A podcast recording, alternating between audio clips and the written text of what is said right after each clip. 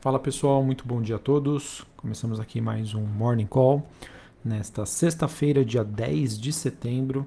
Sou Felipe Vilegas, estrategista de ações da Genial Investimentos. Bom pessoal, nesta manhã os ativos de risco estão abrindo aí o dia em tom mais positivo. É, após um bom desempenho aí das bolsas chinesas. É, quando a gente olha para os mercados asiáticos, nós temos é, Xangai na China subindo 0,27, Hong Kong subindo quase 2%, e a bolsa japonesa subindo 1,25.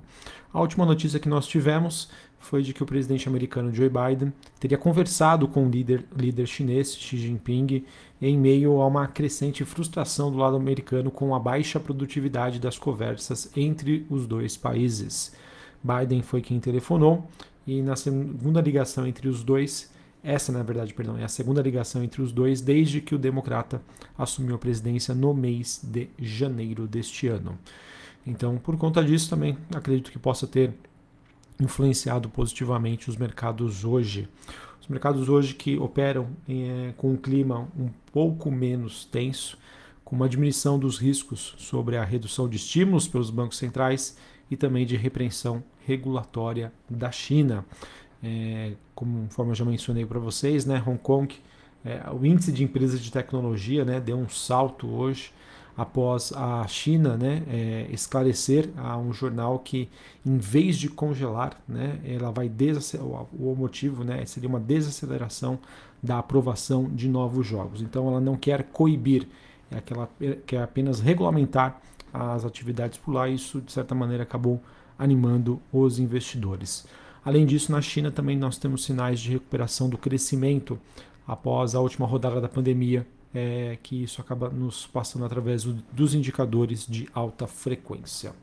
Na Europa hoje a gente também tem um dia positivo, Londres subindo ponto 31, Paris na França subindo ponto 27, Frankfurt na Alemanha subindo ponto 29. A gente tem uma carinha bem diferente do que a gente viu ontem e que os mercados estavam aguardando as divulgações uh, sobre as novas políticas monetárias a serem propostas pelo Banco Central Europeu.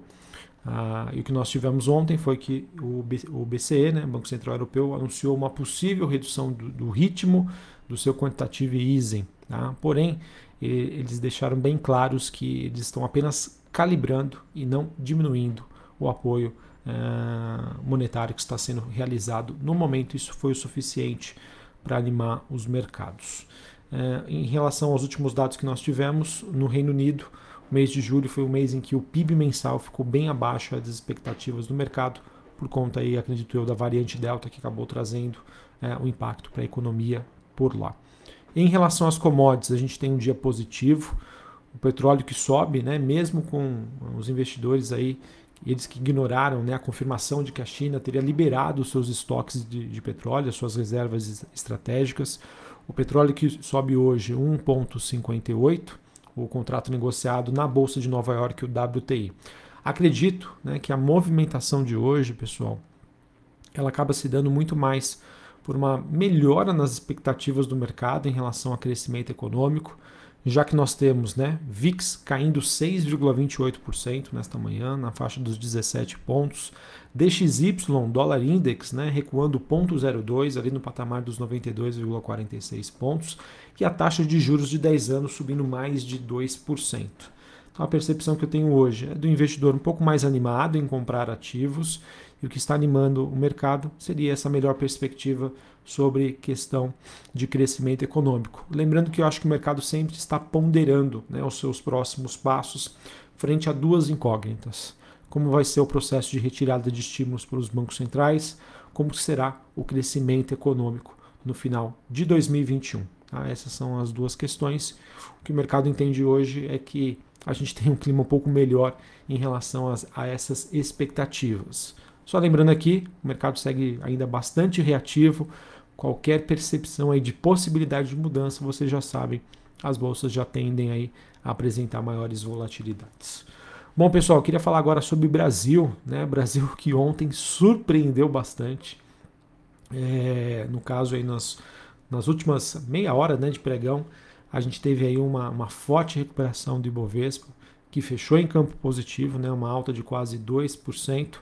E encerrando assim, né, uma quinta-feira que a gente pode concluir que houve um distensionamento da situação institucional, ou seja, ah, depois da, da carta né, ah, oficial que foi soltada e divulgada né, pelo presidente Bolsonaro, ele que acabou recuando de algumas de suas declarações do dia 7 de setembro, com o objetivo aí de apaziguar os ânimos. Né? Foi bastante interessante né, ver as reações ontem do mercado, da FinTweet, né, da internet, das pessoas repercutindo né, a, esse posicionamento né, do presidente Bolsonaro e isso teria acontecido, né, na verdade teria não, né, aconteceu depois de uma conversa entre o presidente Bolsonaro e o ex-presidente Michel Temer.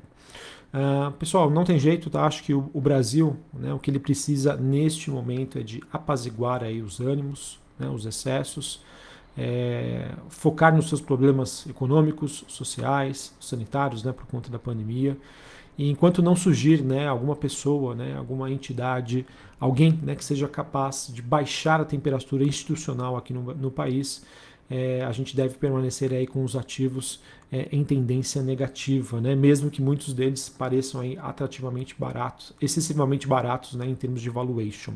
Inclusive, né, o Fundo Verde, uh, um dos gestores mais famosos aqui do país, Luiz Stuberg, ele divulgou uma nota ontem, né, através de uma carta, dizendo que sim, os ativos brasileiros estão atrativos, mas não excessivamente atrativos, excessivamente baratos. É, e isso decorre muito aí da desconfiança em relação às perspectivas de crescimento econômico e harmonia entre os três poderes, tá bom? Acredito, pessoal, que esse movimento que aconteceu ontem de apaziguamento, ele ainda precisa avançar, né? Muito mais mas acredito que haveria um espaço, né, ainda mais com hoje, né, com as bolsas lá fora subindo, investidor buscando por ativos de risco, para que os ativos locais é, possam aí ter mais um dia de recuperação. Tá? Eu acho que ainda, obviamente, muito cedo para a gente afirmar qualquer coisa. Brasília é Brasília, a gente sempre tem uma novidade, as coisas mudam muito rápido, mas acredito eu que haveria esse espaço é, e, a, e a justificativa é simples, tá? o mercado ele sempre é, exagera, tanto para cima quanto para baixo. Então acredito que é, existe bastante prêmio aí da, em relação a esses temas, né, dessa crise institucional, e que com, entre aspas, né, um simples ato ontem já, na minha opinião, seria o suficiente para ancorar um pouco melhor os ativos. Novamente, as coisas ainda precisam melhorar muito mais, mas é aquilo, um primeiro passo foi dado. Tá? Isso é, sem sombra de dúvida, é o mais importante. Uh, outra coisa que eu queria comentar aqui com vocês, né, que além né, desses problemas institucionais, a gente não pode deixar de lado o fato de que sim, inflação é um problema, ela que tem se mostrado um desafio cada vez maior a curto prazo e também não pode, podemos ignorar a questão da crise hídrica. Tá? Inclusive ontem, né, por isso que eu trouxe esse tema aqui, o IPCA referente ao mês de agosto ficou acima das expectativas, do mercado em, com, em que nós tivemos um quadro qualitativo aí bastante negativo, em que houve um espalhamento aí da inflação, núcleos, é, isso por conta né, da reabertura das economias, principalmente na parte de serviços. E com as campanhas de vacinação avançando, né, e isso é muito bom, isso é muito positivo, é, esses números ah, vão passar, sem sombra de dúvida, uma mensagem ainda negativa para o mercado. É, e quem também fica pressionado por conta disso é o Banco Central Brasileiro, que deve atuar de maneira mais incisiva, né, acelerando o processo de alta da Selic e levando aí os juros a uma taxa aí terminal mais elevada do que esperado anteriormente. É, isso já está precificado aí na, na curva de juros. É, no caso ontem, né, a gente já teve uma maior probabilidade aí é, em que o mercado espera que a próxima reunião do Copom exista uma alta de 1,25 ou 1,5% por conta aí dessa questão inflacionária. E isso por si só já acaba sendo bastante negativo aí para os ativos brasileiros. Beleza? Então acho que é essa é mais ou menos aí a visão que nós temos. Os problemas continuam, mas pelo menos essa questão da crise institucional parece aí ter ficado mais amenizada, né, por conta do posicionamento ontem e da carta que foi divulgada. Em relação ao noticiário corporativo, nós tivemos a Olsim assinando um acordo com a CSN Cimentos para vender os seus negócios aí no Brasil por um pouquinho mais de um bilhão de dólares. Essa venda que inclui cinco fábricas integradas de cimento da Alcim, quatro estações de moagem, seis locais de, agregado, de agregados e de 19 instalações aí de concreto pré-misturado. Notícia aí positiva para a CSN Cimentos. Nós também tivemos o Traders Club, né, o TC anunciando a compra, da, a compra da Abalustre, que é uma empresa que oferece plataformas para integração de fontes de dados. A transação ainda terá o seu valor ajustado, mas a, o valor aí que foi, que foi mencionado foi de 6,7 milhões de reais.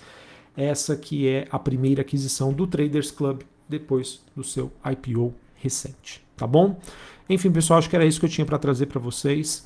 É, eu acho que a reação que nós tivemos ontem mostra e fica bem claro o quanto é difícil é, investir, né? Você ter, você conseguir ter uma estratégia com visão de mais longo prazo para o Brasil. Tá? É, as coisas mudam, mudam muito rápido e drasticamente.